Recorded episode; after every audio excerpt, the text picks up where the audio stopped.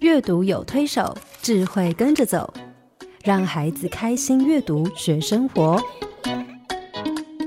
欢迎收听《阅读推手》。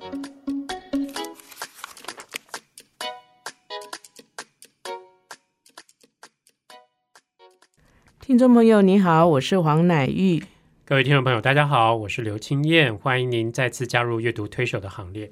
黄老师，我们连续两个礼拜都谈到品格哈，嗯上个礼拜我们谈到品格的定义啊，嗯，品格的教育啊，是到上个礼拜我们谈到孩子的几个道德律的发展的阶段哈。嗯那我想从这里面我们大概有一个粗浅的概念了，也就是说，对一个孩子从小到大那个品格的道德意识是怎么发展出来的，嗯，而我们大人要在他们身边扮演什么样的角色？对透过阅读又怎么帮助他们去建立培养品格？对，那我不知道，因为品格这件事情，你要谈起来实在是 林林总总，是，范围大的不得了，对种类多的不得了。，对，呃，我一边在整理规划我们接下来要谈的主题，嗯我一边也在想说，哇，我们有没有办法在一年内谈得完这么 多跟孩子有关的品格？如果我们要细分来谈是的话，啊嗯，所以其实我在看的时候，其实就觉得哇，好多好林多林总总，好好多好多。对，但是如果接下来开始我们要一个一个品格拿出来谈的时候，嗯，你觉得什么东西是最重要的？我想呃，其实谈品格，嗯觉得呃。很多父母哈、他就会很忧虑。像我去很多亲子讲座的场合，他会问，那甚至很多父母也是会很希望孩子呃不要输别人啊，他会嗯问一些可能功课上的问题，嗯可能竞争力的问题，嗯可能各种升学的问题。嗯哎，可是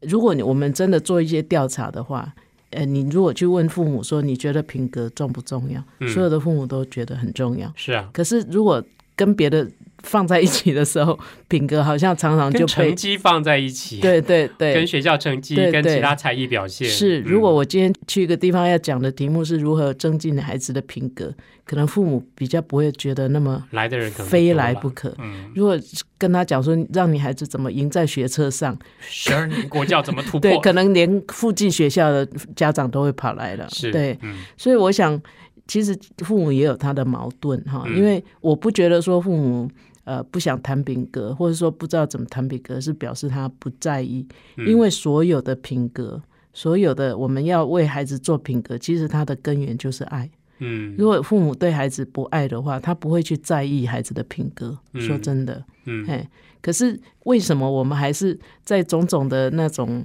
呃竞争压力之下，我们还是会觉得说，呃，这品格还是很重要的。是好，基本上父母或是老师还是爱孩子的。嗯当我们爱孩子，我们就知道一个有品格的人，不管是大人还是小孩，嗯他其实会活得比较快乐。嗯嗯嘿，可是一个虽然各方面都可以赢别人，都混得不错的人，嗯，如果没有那个品格，他其实是不快乐的。嗯我有时候在想，为什么一个人好好的一个人，他这样嗯从小这样长大，他为什么到后来会作奸犯科？其实根本上，你有没有想过，他其实也在寻求被爱。嗯嗯嗯嗯他以为他很多钱，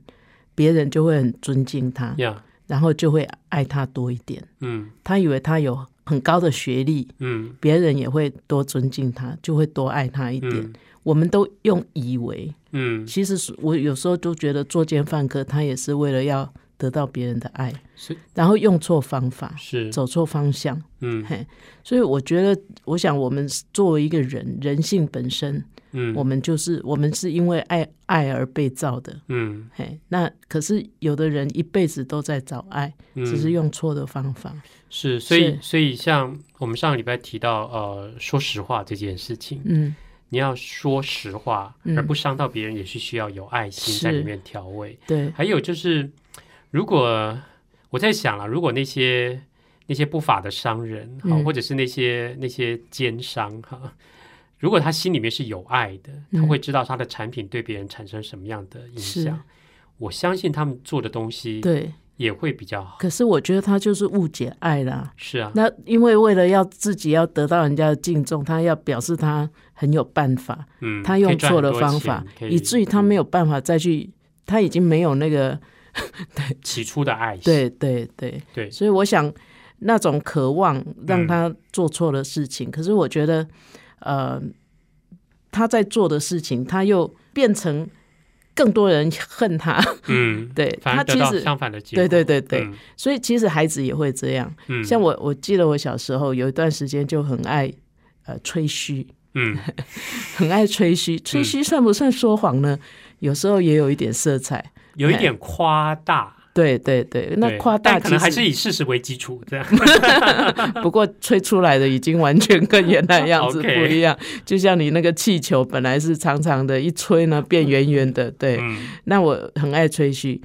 其实大人也看得出来，我嗯父母当然对我了若指掌，他们也嗯看得出来。可是我为什么要那么碰轰呢？因为我以为那样可以得到我父父母母的注意跟对肯定，这样。其实我父母已经很爱我了，我还是觉得好像要嗯更多得到他们的赞赏或是什么。嘿嗯，那一直到有一天，我爸大概也觉得说够了，够了。嘿揭穿了吗？没有，他还好，他没有，他没有用羞辱我的方式，他就说：“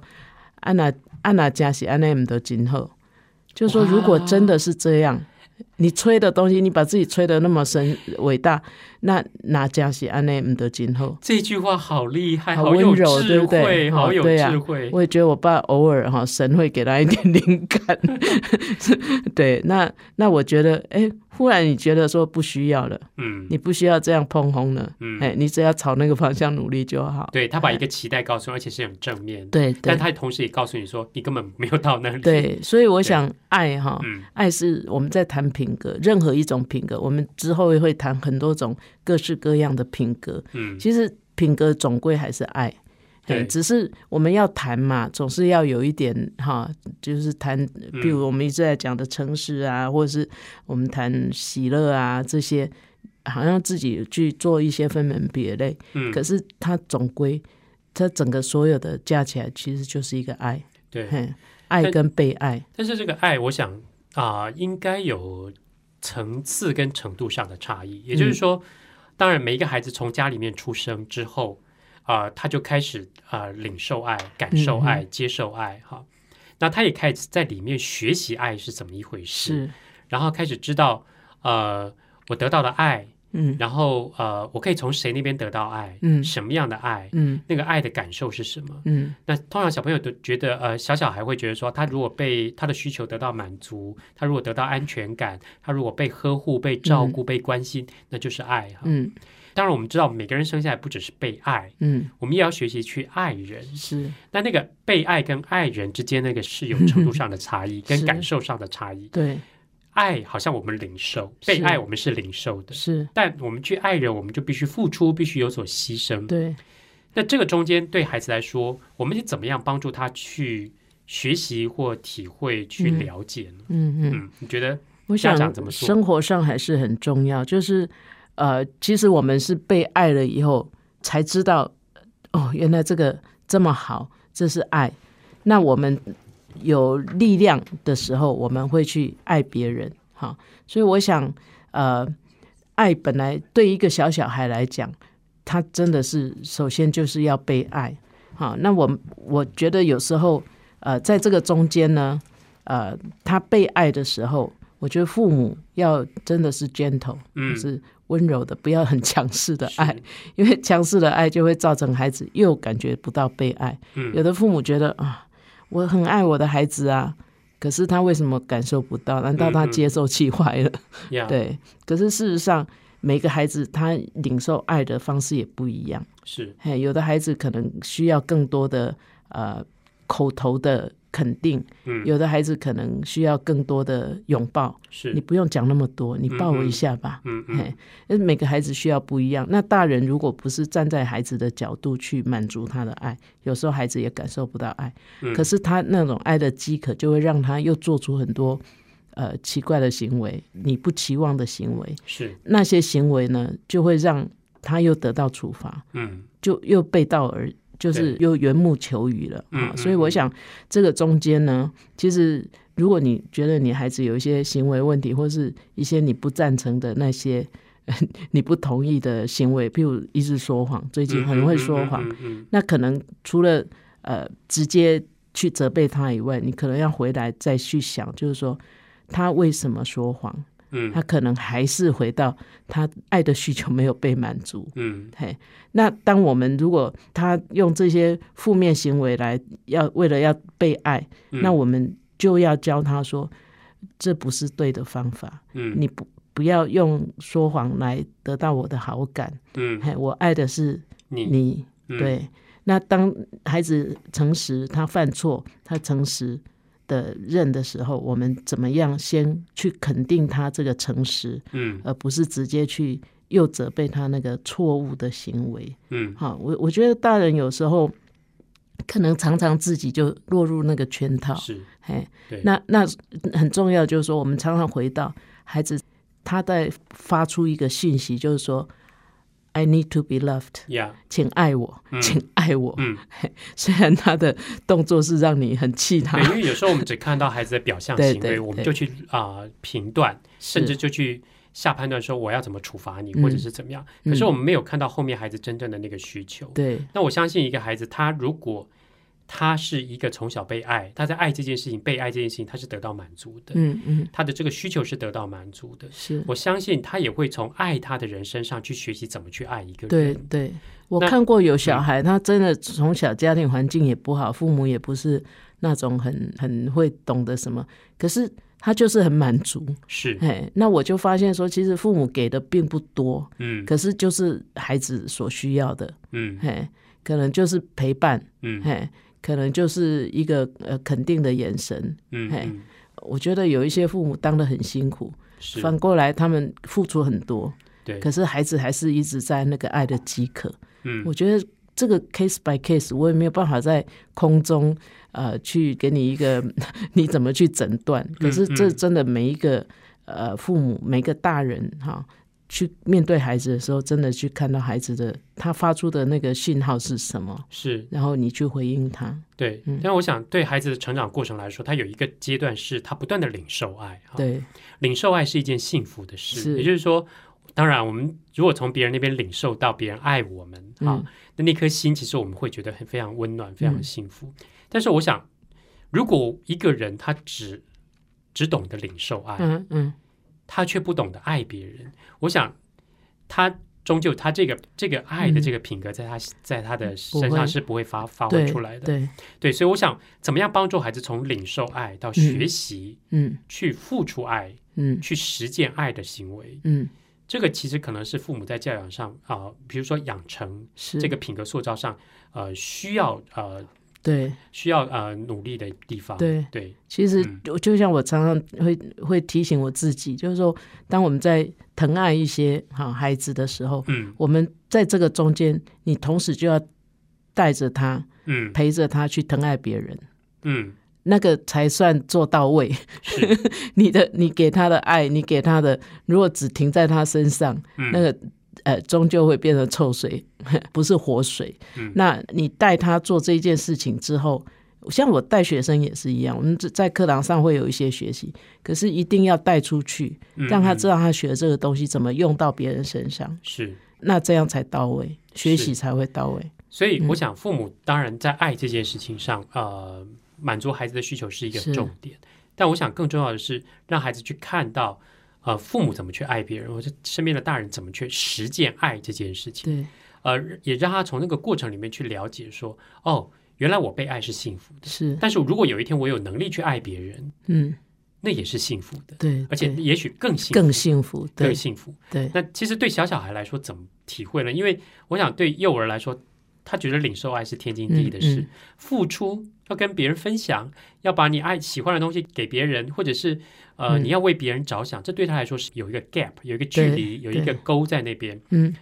呃，也许我想，我们就透过阅读来帮助他们。我因为我很喜欢，你知道，爱的这个主题在图画书里面是一个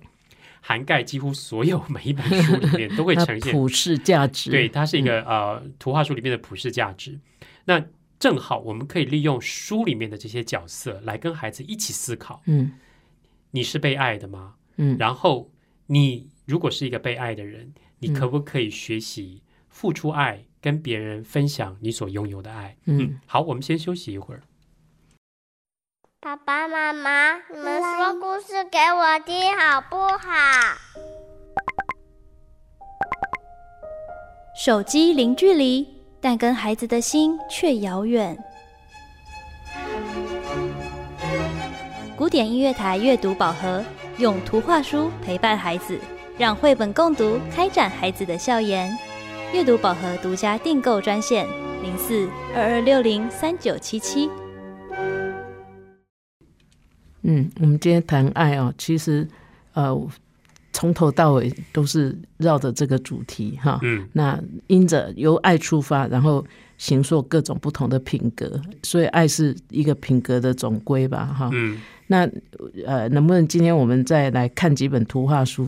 比较具体的来跟家长谈一谈，呃，这个爱怎么样借着阅读嗯，来跟孩子讨论？是我就像我们刚刚提到哈，就是小朋友领受爱是一件他觉得天经地义、理所当然的事情。如果啊、特别是小小孩在家里面，但是我想我们对孩子的期望是更大的，我们希望他有一天也可以付出爱啊、去学习、去关心别人、同理别人。有爱的能力，对，有爱的能力。那这个能力其实不是先天的，它是必须后天养成。当然，从父母的呃身教来说，那是一个非常重要的一个养分哈。嗯但是，我想从阅读里面，我们可以让孩子从书里面的角色去做更多元的思考。嗯，然后呢，他自己也许可以在故事里面设身处地的去感受、去体会、去经历，嗯这样爱别人是一件这该怎么做，然后呢是一件多么幸福的事情哈、嗯我今天带来的第一本书叫做《帝哥的金翅膀》，嗯这是道盛出版社出版的书哈、嗯，是我们都非常喜欢的一个作家啊、非嗯留留你， 对里欧里欧尼非常呃重要的一个童书的创作者，他的作品哈。那我觉得里欧尼他的所有的呃故事都是以动物为化身，但他关注的都是人的问题，嗯而且是人非常根本的问题，包括你怎么自我认识、自我认同，知道自己的价值，嗯然后知道自己跟个体之间的差异，我怎么跟别人建立关系，怎么过群体的生活。嗯，那这本书其实它它让孩子去思考一个更根本的问题，也就是说爱哈。嗯那爱这件事你怎么学习，你怎么看待哈？即便你在实行的过程遇到一些挫折，嗯或者是不是你预期的状况的时候，你怎么去面对哈？嗯我觉得帝哥这只鸟，我想至少给我很多的 提醒在这方面哈。嗯帝哥是一只很特别的鸟，它出生就没有翅膀，所以当别的鸟可以在空中飞翔的时候，它非常的羡慕。好了，它没有翅膀，所以它觅食也是一个困难。它们喜欢吃树上的那些小果子，可是它没有办法飞到树上去。嗯所以帝哥从出生以后，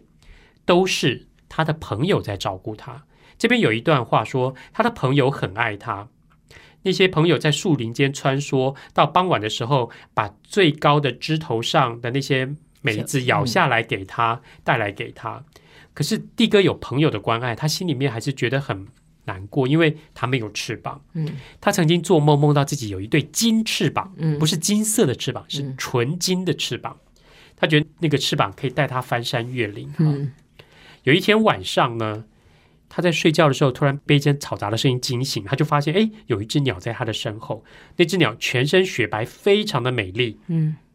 那只鸟就跟他说：“呃，来，我是许愿鸟，你许个愿吧，我会让你的愿望实现。嗯，”那你猜帝哥的愿望会是什么？要翅膀，，对，他说他希望有一对金翅膀。结果第二天醒来，他真的有一对金翅膀，纯金打造的翅膀，嗯非常的高贵，非常的美。他就很高兴的鼓动着翅膀呢，去枝头上找他的朋友。可是他的朋友一看到他，因为他变得跟他们不一样，嗯所以那些朋友就开始皱着眉头跟他说：“你以为你有了那对金翅膀，就比我们还要高贵了，对不对？嗯你就是想要跟我们与众不同。你先前是没有翅膀，现在有一对金翅膀，你就是要跟我们与众不同。嗯，其实这个对帝哥来说就是一个嘖很大的落差，因为他其实想说，他以为他有了翅膀，可以跟朋友更接近，嗯可以跟他们就更跟关系都更一样好。了，嗯，对，可是却不是他嗯呃想要的状况，他变得很孤独。嗯，就他就只有自己在那边飞啊飞。有一天，他遇到一个编织篮子的人，那个编织篮子的工人呢，就在那边编，一边编篮子一边掉眼泪。那第一个就去问他说：“你为什么在掉眼泪？”他说：“因为我儿子生重病了，嗯没有钱医病哈。所以帝哥就从他身上叼了一根金的羽毛下来给他。嗯，他说：“这个给你，那也许你卖了可以有钱可以医病。”嗯那个人就非常的高兴，就收下这个羽毛，他就说谢谢你，你救了我的孩子。嗯，可是地哥那个羽毛，金色的羽毛掉下来之后，它原来的那个地方长出了一根黑色的羽毛。嗯，接下来他把他金色的羽毛又送给越来越多人，送给木偶师傅，嗯让他可以去买新的木偶，可以去演表演。他啊、雕了金色的羽毛给一个老太太，让她去买纺纱车，让她可以织披肩。他又雕了一根羽毛给在海上迷失方向的渔夫，让他可以去买指南针。嗯，最后他把剩下的几根金的羽毛送给了一个美丽的新娘。她因为要结婚，但是她很穷。嗯，从此之后呢，她身上的羽毛都变成全部都是墨黑色的，都是黑色了。嗯这个时候，她又飞去找她的朋友，她不知道她的朋友会不会接纳她。嗯啊，没想到她的朋友 就这样非常的高兴，因为她说：“哎，你终于跟我们一样了哈。嗯于是他们紧紧的靠在一起，迪哥兴奋的睡不着觉，他想起了他帮助过的那些，呃，编篮子的师嗯傅、老太太、木偶戏师傅，啊、渔夫等等哈、嗯他说，虽然我的翅膀变成了黑色，可是我和我的朋友还是不一样，嗯我们全都与众不同，因为我们有各自的回忆和各自看不见的金色美梦。嗯我觉得蒂哥一开始是一个受助者，嗯也就是说他没有翅膀。嗯然后他必须接受朋友的爱，所以前面他讲到那句说：“幸好朋友很爱我。嗯”所以到傍晚他们会找食物来给我吃，哈，嗯给他吃。所以我觉得后来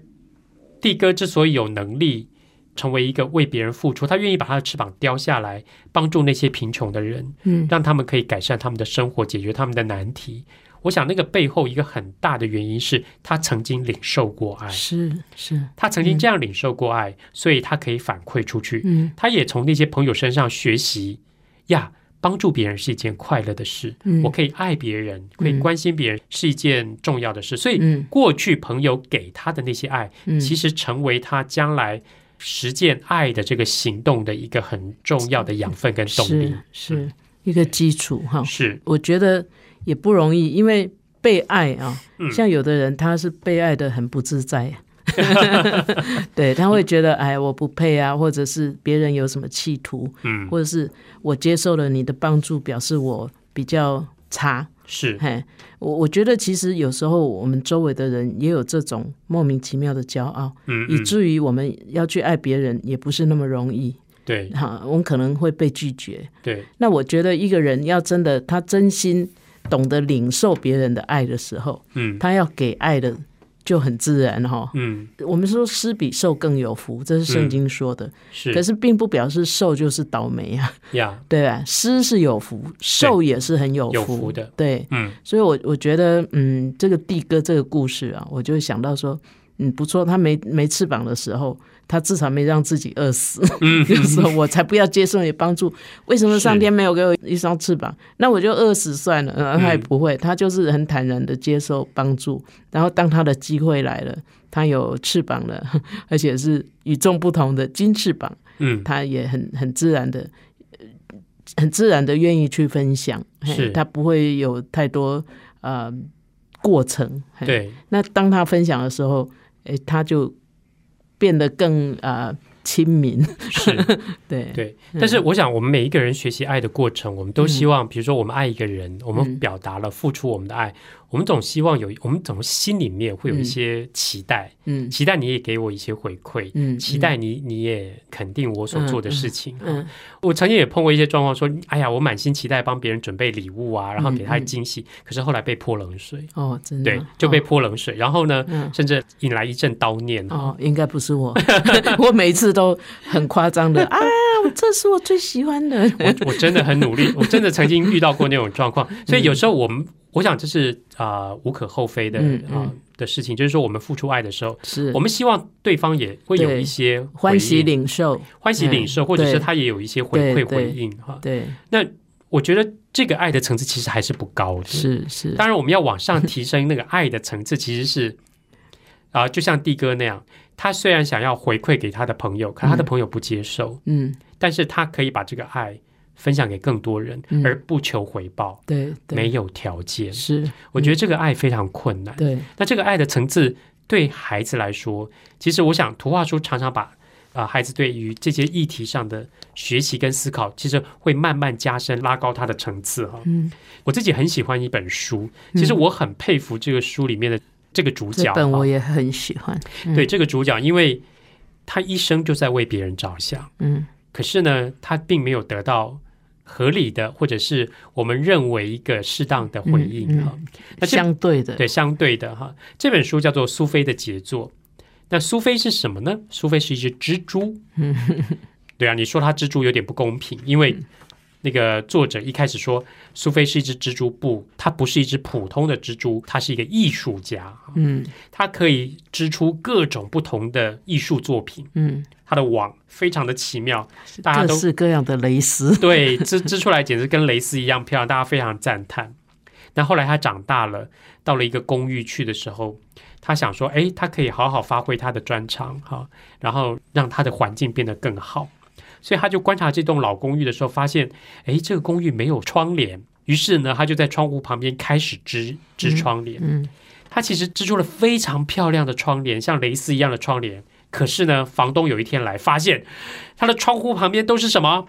蜘蛛丝、嗯蜘蛛网，嗯于是很生气的把他赶走了。这房东有洁癖，对，就把那个蜘蛛蜘蛛网破坏掉，然后把他赶走了。他就溜溜溜溜到楼上去，到楼上去，他溜到一个船长的房间，他就发现，哎，这个船长呢，他的衣服都很旧，他的衬衫都是皱皱黄黄的。于是呢，他就想，他为这个船长织一件衬衫好了。嗯他就开始织，织了领子，织了这袖子。可是呢，衣服才刚织好的时候，被船长发现了。嗯船长又大叫一声“有蜘蛛”，然后呢，又把他赶走了。后来他又到了厨师那里，他帮厨师织了一只鞋子，可是厨师也不领情，也一样把他赶走了。嗯，最后呢，其实你知道，对他来说，这已经经过好几年，他已经老了，渐渐老了。最后他就爬爬爬爬爬到那栋房子的最顶楼，嗯最顶楼呢住了一个年轻的太太，嗯然后呢，她正好在用毛线在织袜子，在织袜子，在织小手套，织小衣服，因为她快要生小 baby 了。嗯，而苏菲呢，苏菲这时候年纪很大很大了，嗯她大部分的时间就只能睡觉，她已经没有什么力气在在吐丝织东西嗯了。结果有有一天，她在窗边休息的时候，诶，她听到一阵婴儿的哭声，嗯，她知道那个年轻太太已经生下那个小孩了。嗯可是因为他们很穷，没有毛毯，嗯那就房东太太就说：“好吧，你生小小 baby 就给了他一条很破的毛毯。嗯”可是苏菲想说：“哎，那个新生儿应该拥有一条真正尊贵的毛毯。”于是她用尽她最后的力气去织了一条蕾丝毛毯。嗯织着织着织着，织到最后一个角角的时候，她把她的心也织进去了。嗯，织完这条毛毯，她也怎么样？嗯她也死了。嗯可是就在这个时候呢，那个年轻的太太发现，哎，窗边有一条蕾丝毛毯，嗯于是她把这条蕾丝毛毯，老蕾丝的毯子就盖在她的小 baby 身上。嗯这是苏菲留给这个世界上最后的一批一一件杰作。嗯我觉得这个故事里面的这个角色苏菲呢，你要从头到尾，她都在为什么？都在为别人着想。嗯，呕心沥血，，对他都在为别人着想，他尽心尽力的在看见别人的需要，嗯，然后去满足别人。可是他得到的结果都是什么？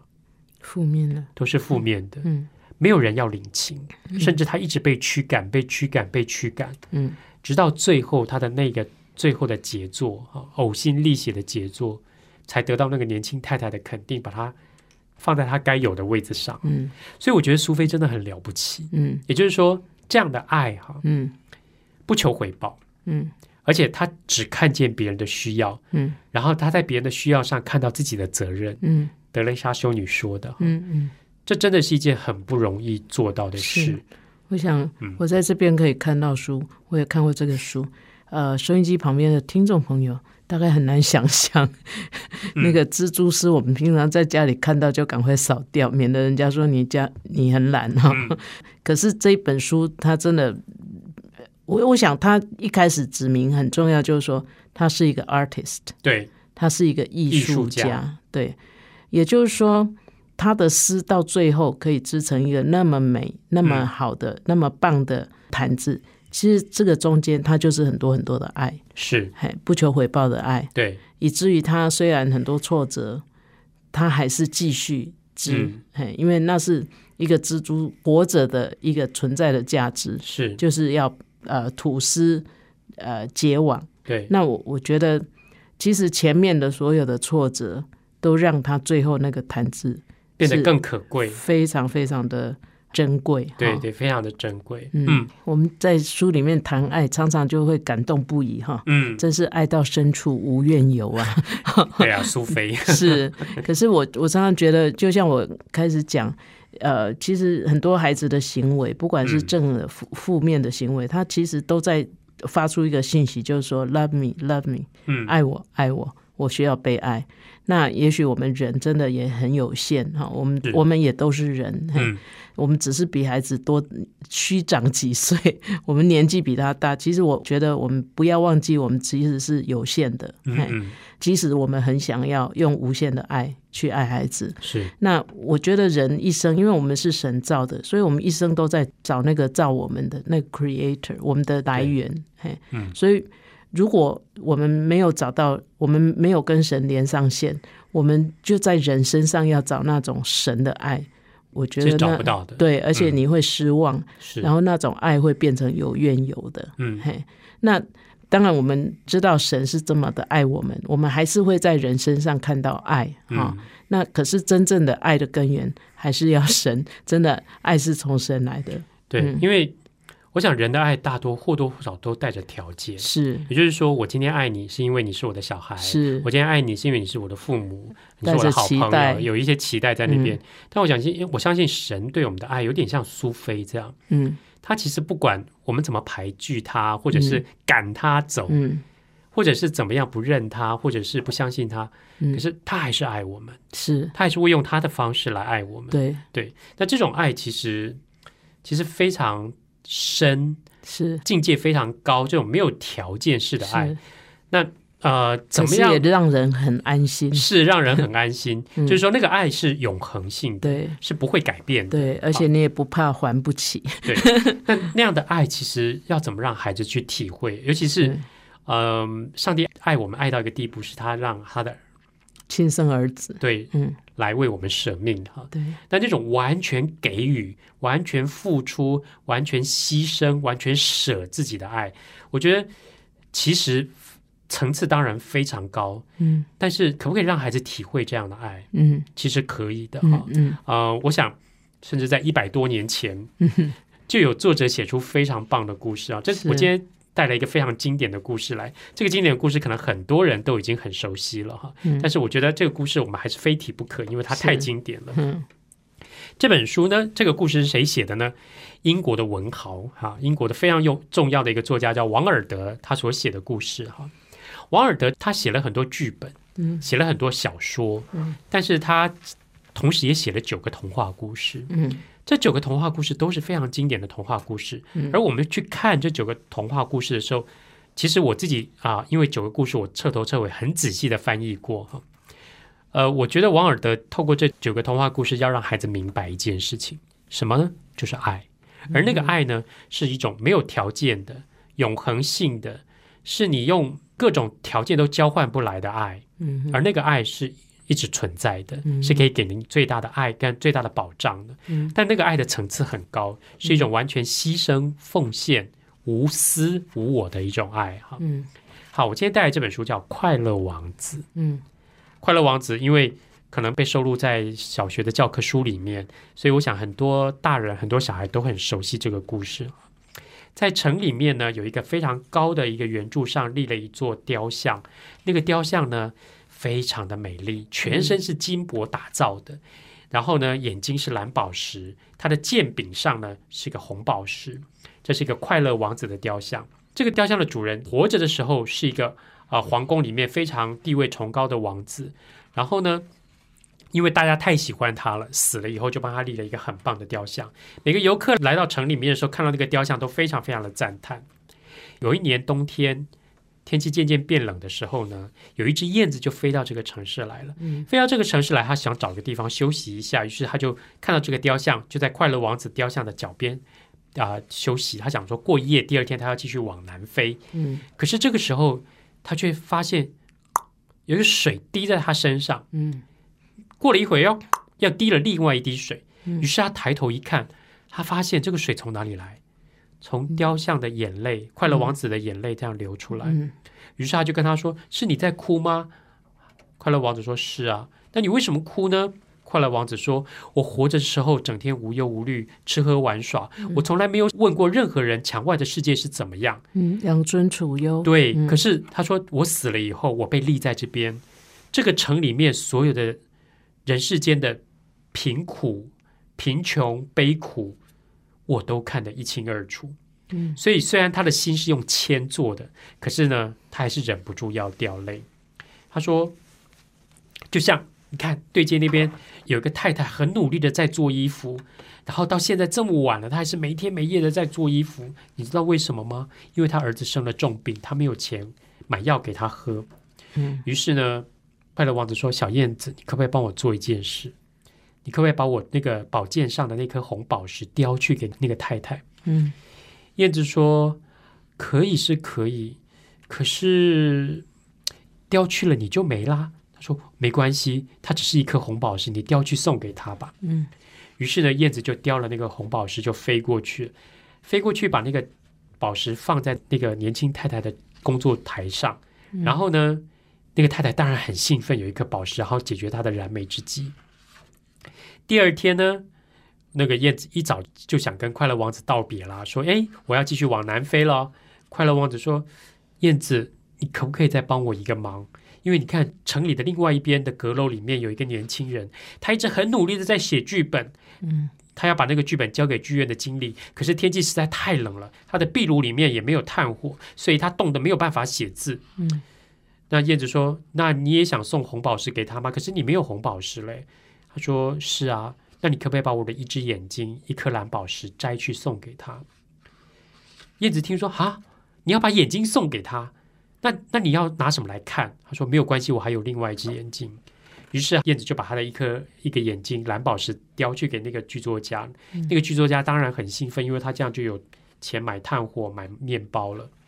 好了，接下来到了第三天，燕子又准备要走的时候了。嗯快乐王子说：“你可不可以再多留一天？”嗯因为你看看那个桥边有一个小女孩，嗯她正在卖火柴，她的火柴都被雪弄湿了，嗯根本卖不出去。而且她火柴卖不出去，她回去一定会被家人处罚，会被父母处罚。嗯所以你可不可以把我另外一只眼睛蓝宝石叼去给她？燕子说：“不行，叼去了你就看不见了。”嗯你就变瞎子了。快乐王子说：“我变成瞎子重不重要？这一点都不重要，嗯无所谓，完全无所谓。但是这颗蓝宝石可以帮助那个小女孩。嗯”于是燕子又叼去了。那接下来呢？燕子就就说：“好吧，既然你已经没有眼睛了，那我决定我要留下来陪你。”嗯于是呢，快乐王子说：“好吧，那你现在就可以把我身上的金箔，你帮我看城里面有哪些穷苦的人家，你就把我身上的金箔一片一片的摘下来送去给他们。”嗯，于是燕子整个冬天都在做这个事情，嗯，把快乐王子身上的金箔一片一片的衔下来，然后叼去给那些需要的需要要的人。就这样，快乐王子从一个金碧辉煌的雕像变成是一个非常丑的一个金属的雕像，而燕子呢，冬天越来越冷，后来它也嗯终于有一天忍受不了了，就嗯倒在快乐王子的脚边就死了。嗯这个时候，城里面的人进来看，说：“奇怪，我们的王子雕像怎么变得那么丑？这个这么丑的雕像留在这边也没用了，干脆把它拿下来重新熔掉，我们去做别的好了。嗯于是，快乐王子的雕像被拆下来，被丢到火炉里面去熔。整个被熔掉以后，哎，奇怪的事情是，快乐王子的心却怎么也融不掉。嗯而他的心已经变成破裂的两半了。就在这个时候，他们把快乐王子的这颗心跟燕子的尸体就丢在垃圾堆里面。嗯，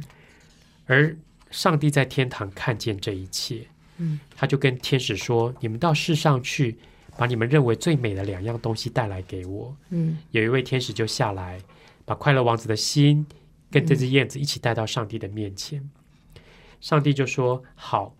我要让这只燕子永远在我的花园里面愉快的欢唱。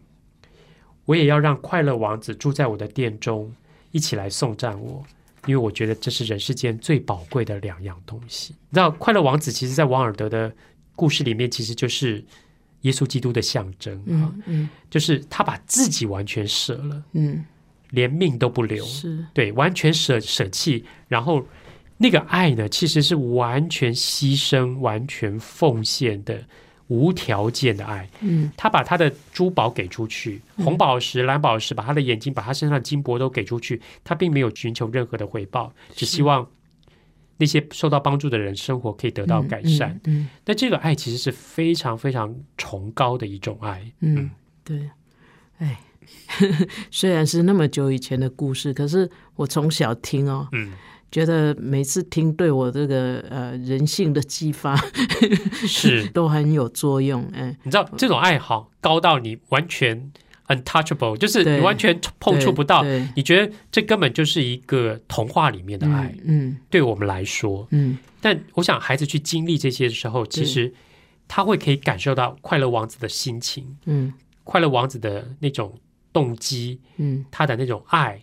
然后我相信，也许程度上达不到，嗯嗯，但是他可以成为一个动力，嗯让他可以也有仿效的对象。对，嗯，其实那个燕子像我们人啊，是就是我们其实本来也是顾衣食嘛，这燕子本来是要飞到南方去取暖的，嗯嘿，只是不小心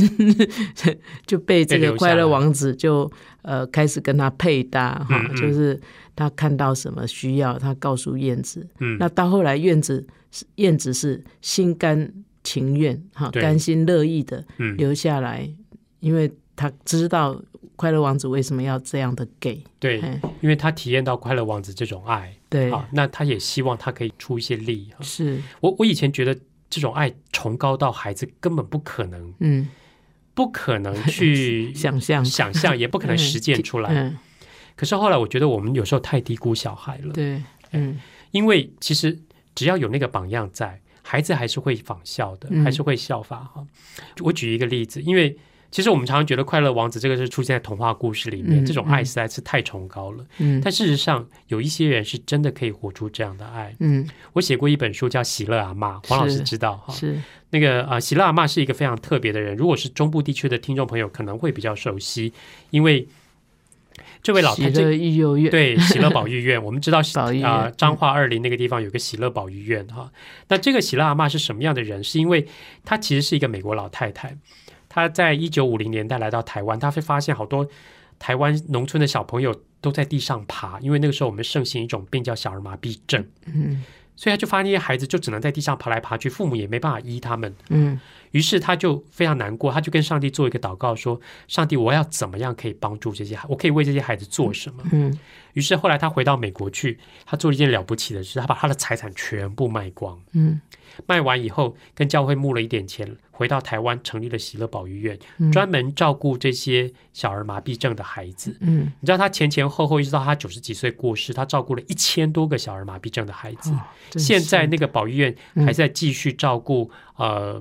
智智能障碍啊，或者是脑性麻痹的孩子哈、嗯其实他的爱其实一直延续，喜乐阿妈的爱是完全把自己给出去的，嗯，他嗯这一辈子把他的财产、把他的生命全部都给出去。好难想象啊，很难这想象非血亲非什么 呃非亲非故的这是种，嘿，对而且他放弃原来比较舒服的环境哈嗯跟生活，对，对，但我本来以为就觉得这个这个爱太崇高了。可是你知道，我有一年我跟我们小朋友讲完这个故事以后啊，他们就被喜乐阿妈的事情非常感动。我后来就问他们说，呃，我我当然给他们看一些喜乐阿妈的资嗯料照片。后来就有小朋友说，哎，那我们是不是也可以帮喜乐保育院做一点什么？嗯，黄老师，你知道他们后来做了什么吗？我知道啊，他们帮喜乐保育院， 他们用他们自己能力可及的范围内，他们办了一场音乐会，嗯而那场音乐会是一个慈善音乐会。嗯啊，我们教会的小朋友几乎都参与了那场音乐会，嗯他们用那场音乐会募款，嗯，，然后呢 那票价可以很高，啊对，因为 因为呃他都邀的对象是亲友嘛，都是亲友团，啊，倒霉的都是妈妈或被他爸爸妈妈或者是爷爷奶奶，应不是该倒霉是的蒙福的，蒙福 的，对。那后来那那场音乐会帮他们帮喜乐宝医院募了十一二万的嗯的嗯款项，那我们就带着小朋友一起到喜乐堡医院去，把这笔钱亲手交给他们的副院长，嗯然后那些小朋友就服侍那些呃脑性麻痹或智能障碍的孩子，喂他们嗯吃哼饭啊、嗯等等。我其实，在那整个过程观察这些孩子的这些自发性的行为，我非常的感动。嗯我真的非常感动是，我以为这样的爱的层次太高，他们达不到，嗯事实上不是，他们是有潜力，而且他们是有意愿，他们也嗯做得到。嗯其实他们就像小小的快乐王子，嗯他们也像小小的喜乐阿妈，嗯用他们能力可及的方式去付出爱，嗯去实践爱的行 动。嗯嗯嗯，对啊，为了要办这个慈善音乐会，我想他们也要更努力的多加练习， 是，对，这个就是他们爱的只是代价，他对们愿意付付出的代价。嗯，然后让呃这些他们本来可以假装不知道、是不认识的这些呃孩子们哈呃得到这样的一种爱，啊对，爱的付出，而且从那个爱的基础上，我们看到他们展现的不只是爱而已，是还有很多很多很非常可贵的是品格。是所以，我们说爱是一切品格的基础。啊嗯这个其实是非常非常重要的一件事。是啊，好，我们今天节目就到这里告一个段落。接下来我们来听听看黄老师有什么小叮咛。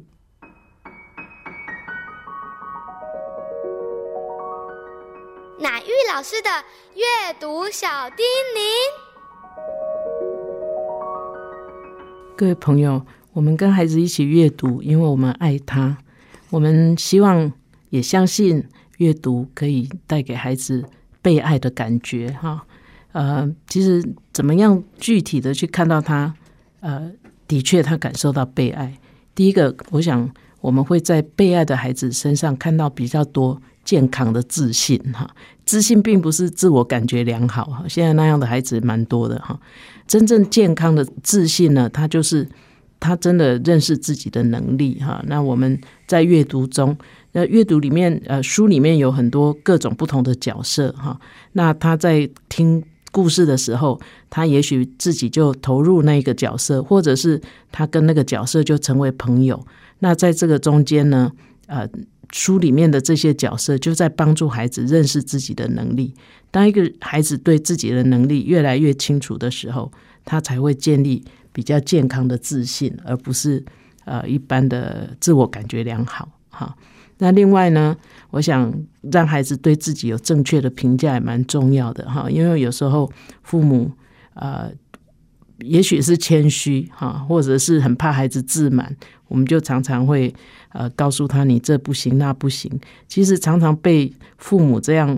挑三拣四的孩子也比较不容易感觉被爱啊，他会很想说，哎，那我是不是要更好？呃，爸爸妈妈才会爱我，别人才会爱我哈。那呃我想，我们借着看图画书，图画书里面呃有一些也是在让孩子看到，就是说爱哈、是不含条件的哈、那当他在被爱的时候哈、他不要有那么大的心理负担，觉得糟糕了，呃，爸爸妈妈现在爱我，会不会因为我不好了，他就不爱我哈？让他没有那种担忧的时候，那孩子也会显出自信来。本节目由 FM 九七点七台中古典音乐台制作播出，邀您一同享受阅读，丰富孩子的生命。如果你对这个节目有任何想法、建议，我们都很欢迎你在 Apple Podcast 留言打分评星，也邀请你订阅这个节目，并分享给身边的朋友。感谢您的收听，我们下集再见，拜拜。